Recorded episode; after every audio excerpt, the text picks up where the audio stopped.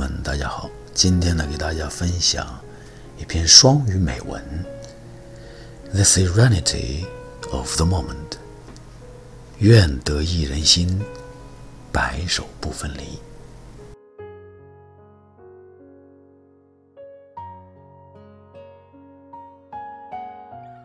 On warm evening many years ago. After spending nearly every waking minute with Angel for eight straight days, I knew that I had to tell her just one thing.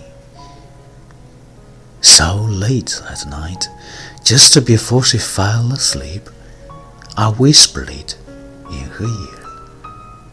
She smiled, the kind of smile that makes me smile back, and she said, when I'm 75 and I think about my life and what it was like to be young, I hope that I can remember this very moment.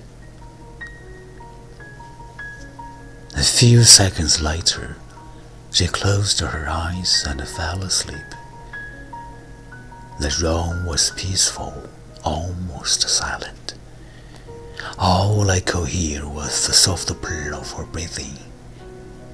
I stayed awake thinking about the time we'd spent together and all the choices in our lives that made this moment possible. And at some point, I realized that it didn't matter what we'd done or where we'd gone, nor did the future hold any significance. All that mattered was the serenity of the moment.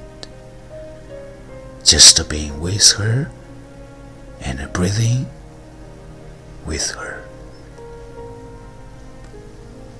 The moral we must not allow the clock, the calendar, and external prices to rule our lives and blind us to the fact that each individual moment of our lives is a beautiful mystery and a miracle, especially those moments we spend in the presence of a loved one.